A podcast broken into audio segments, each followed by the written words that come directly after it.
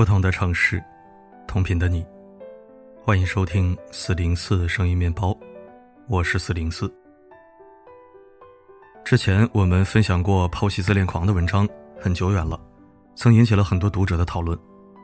其中有一些曾在自恋关系中被消耗了数年，并最终成功挣脱出来的朋友，他们在回顾自己惨痛的血泪史时，纷纷在留言区发出坚定且沉重的呐喊。不要期待自恋狂会反省或改变，速速远离，速速远离，速速远离。的确，人一旦被卷入到自恋者游戏中，轻则会被持续否定、贬低和打压，重则会被情感 PUA、煤气灯操控。时间一长，往往会令人陷入持续自我怀疑和自我否定，甚至抑郁崩溃。这个时候，如果能够彻底离开这段关系，远离自恋狂，无疑是对自己最好的保护。可是问题来了，万一当下确实无法离开，该怎么办？比如这个人是你的上司、老板，你需要维持眼前这份工作；或者是年迈的父亲、母亲，你需要留在身边照顾他们；亦或是你的伴侣，你们需要一起抚养年幼的孩子。但很不幸，他们又是一个十足的自恋狂，常常有意无意的在精神上否定你、贬低你，令你非常痛苦、非常内伤。这个时候该怎么办？在回答这个问题前，我们先来还原一下自恋关系的本质，即为什么在一段自恋关系中我们会变得越来越糟糕。表面上看，是因为对方持续的打压、贬低和操控，令我们陷入自我怀疑和自我否定。但实际上，它还存在更深的一层核心原因——自恋供养。它是指能够让自恋者产生特殊感和优越感的关注、赞美、认可和钦佩，是自恋者生存的必需品。在自恋关系中，它主要存在三种形式：一、直接供养，比如对自恋者的直接赞美。当自恋者给你讲他所知道的知识，你一副恍然大悟的样子，哇，原来是这样啊，我终于理解了。这个时候，自恋者就会觉得自己是大师级别的存在，充满自豪。但反过来，当你想跟自恋者分享知识或经验时，他就会粗暴的否定你：“不，你错了，你什么都不懂。”为什么会这样？因为在心理层面，自恋不是自信，更不是自爱，而是源于一个人极度的自卑与匮乏。在关系中，自恋者需要源源不断的关注、赞美、认可和钦佩，去弥补内在的自卑与匮乏，但他却没有能力为他人提供同等的回馈，只会下意识的否定、打压对方，以此彰显自己。二是间接供养。比如你具有某些独特的资本，如美貌、成就、才华、地位或财富。借助你的力量，自恋者可以迅速提升自己的咖位，超越同龄人。举个例子，当自恋者看上一个超级美女，他可能会给她制造很多浪漫的惊喜，想尽一切办法将其追到手。但他这样做的目的不是出于爱，而是美女能够给他提供某种形式的自恋供养，作为他在人群中彰显自我的资本。比如，身边人可能会向他投以惊羡的目光，天哪，他竟然有这么漂亮的伴侣，真厉害。而一旦伴侣变胖了、变老了，或者不化精致的妆容了，他就不再是一个有用的供养员，便有可能会被贬低、被批评或被抛弃。三、卷入冲突，自恋者热爱冲突，热爱争执，在自恋关系中，他们可能会直接辱骂、贬低对方，甚至使用暴力。把他们自身的失望和压力转移给对方，也可能会不动声色地用语言构建陷阱来引诱对方情绪失控，继而扮演受害者角色，指责对方情绪不稳定等等。而一旦你认同了他的言语、肢体暴力，或主动上钩发起了冲突，你就为他们提供了自恋供养。因为当看到你因痛苦、恐惧而屈服或控制你奏效时，自恋狂。会感受到一种莫大的满足感和自豪感。综上所述，我们可以看到，在自恋关系中，你们的互动不是互惠的，不存在双向对话或双向给予，而是非常单向的，都像是你为自恋者提供一些功能，也许是提供给他们所需的认可和赞美，也许是提供令他们引以为傲的资本，亦或是在冲突中令他们获得掌控感。正是这样一种单向的不平等的自恋供养。令你在一段自恋关系中不断被利用、被消耗，从而变得越来越糟糕。为什么自恋者需要自恋供养呢？因为这能帮助他们保护内在核心的自卑、匮乏和不安全感。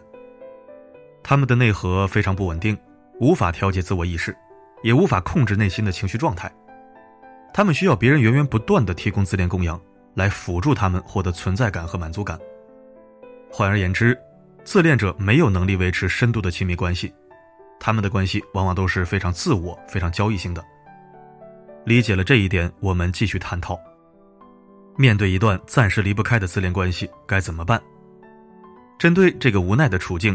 美国心理学博士拉马尼·杜瓦苏拉结合数十年的临床经验，提出了灰岩策略，即面对自恋者不参与、不解释、不辩护、不争论，不做任何情绪情感的卷入，本质上就是让自己变得像石头一样无聊无趣，不再提供任何形式的自恋供养。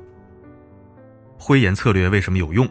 很简单，因为你停止了参与自恋者游戏，不再为自恋者提供他们所需的情感能量。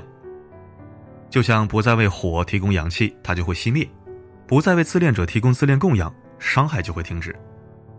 分享一个身边人的真实故事：M 女士的丈夫 H 先生就是一个典型的自恋狂，他非常自我中心，仿佛在他眼里，周围的人都是白痴，都有问题。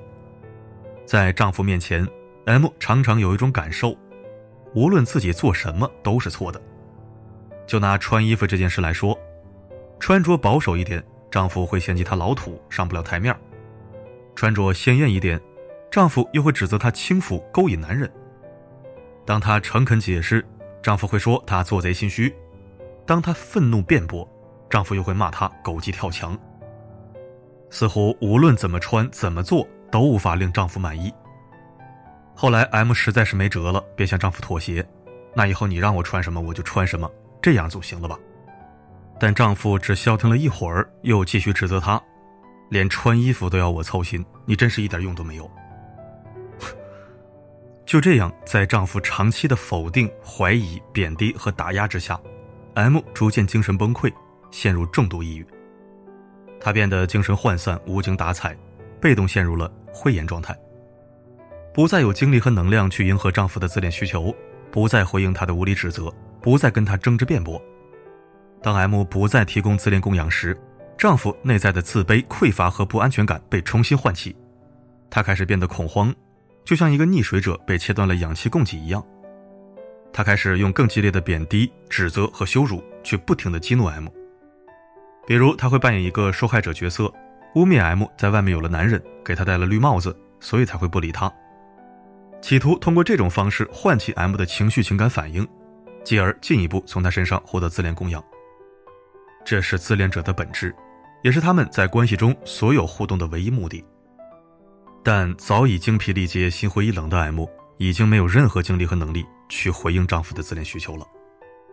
后来时间久了，丈夫从她身上感受到了彻底的无聊无趣，终于逐渐失去了折磨她的兴趣，消停了对她的精神折磨和伤害。M 女士在自恋关系中被消耗得殚精竭虑之后，不得已采用了灰岩策略。实属无奈之举。然而，在现实生活中，面对一段暂时离不开的自恋关系，我们其实可以主动采取灰岩策略进行自我保护，即主动切断对自恋者的自恋供养，不再对他们的一言一行起任何情绪反应。当他们在你面前夸夸其谈、彰显自我时，不再盲目的表达钦佩或赞美；当他们刻意讨好你以获得某些资本时，不再配合他们演绎自恋游戏。当他们刻意制造矛盾，不断污蔑你、激怒你时，不再主动上钩，卷入冲突。这说起来简单，但要真正做到，其实是相当难的。原因有两点：一，自恋者会反复试探。当你决定不再给自恋者提供自恋供养时，他们不会立刻放手，更不会失去走开。相反，他们会反复试探，采取各种方式再度引诱你上钩。也许他们会像 H 先生一样。用激烈的贬低、指责和羞辱去不停的激怒你，又也许他们会扮演受害者角色，痛哭流涕的向你认错，恳求你的原谅。请记住，自恋者就像是变色龙，他们可以根据情况做出任何改变，他们会使用各种各样的操控策略把你往回拉，因为他们需要你的供养，他们需要你的认可。一旦你进入陷阱，一眨眼之间，他们就会重新开始轻视你，嫌弃你的全部，否定你的全部。所以，灰岩策略的关键是保持稳定，不要动摇。这个时候，你要咬紧牙关，保持冷静，不要屈服，不要再次被他们拉下泥潭，才能最终通过灰岩的考验。二，我们自身的内疚与恐惧。当一个自恋者失去自恋供养时，就如同一个溺水者失去氧气供给，会变得非常恐慌。看到他们如此难受的样子，难免会激起你的同情与内疚。毕竟你花了很多精力维持这段关系，如今你选择了抛弃他们，令他们难堪。这是一种非常复杂的情感，你感到一定程度的轻松与解脱，同时也感到一丝不安与恐惧。如果我坚决不回应他，他会不会彻底抛弃我去找别人？这个时候，请你务必要记住，在自恋者的世界里，你从来不是主角，主角是他们自己的欲望。无论是你还是别人，一旦被卷入到自恋者游戏中，都将会面临一个充满伤害的世界。你们会被持续否定、贬低、羞辱和煤气灯操控。随着时间推移，你们将会陷入混乱。只有保持钢铁般的意志，坚决不为他们提供任何形式的自恋供养，伤害才有可能终止。最后，我想澄清一点，在正常人际互动中，我们并不提倡回言策略，因为它是一个消极的回应方式，会极大程度削弱人和人之间的情感交流与互动。但在一段暂时无法离开的自恋关系中，灰岩策略无疑是为我们提供自我保护的一道有力屏障。它不需要你去委曲求全的迎合自恋者，也不需要你去以牙还牙的对抗自恋者。相反，它是一种既能规避伤害，也能顾全大局的疏远形式，能够帮助你成功去守护自己身上最好的部分。要知道，无论在任何一段关系中，你的存在本身很珍贵。你值得被全世界温柔以待。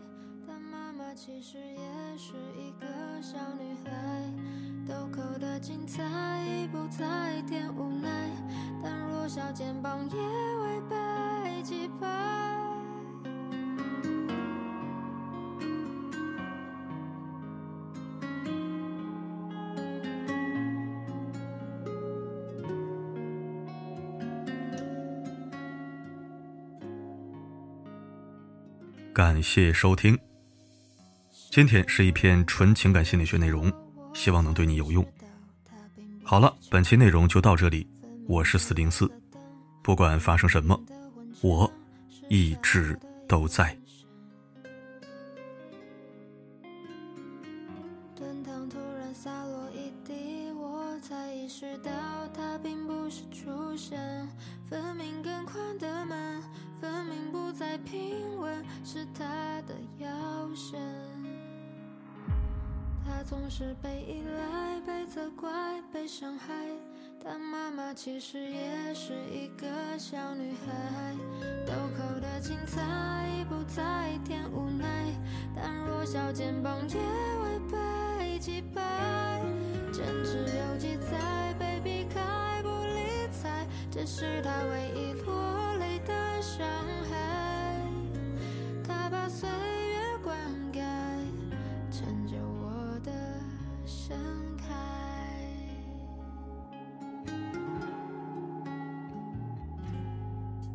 指尖拂过相册，照笔的皱褶，张张定格我的眼神。那个花一样绽放的是我不熟悉的人。也曾穿着碎花裙在跳绳，也会在黑夜里哭到失声。她在岁月如梭里为我变得万能。她总是被依赖、被责怪、被伤害，但妈妈其实也是一个小女孩。豆蔻的精彩不再添无奈，但弱小肩膀也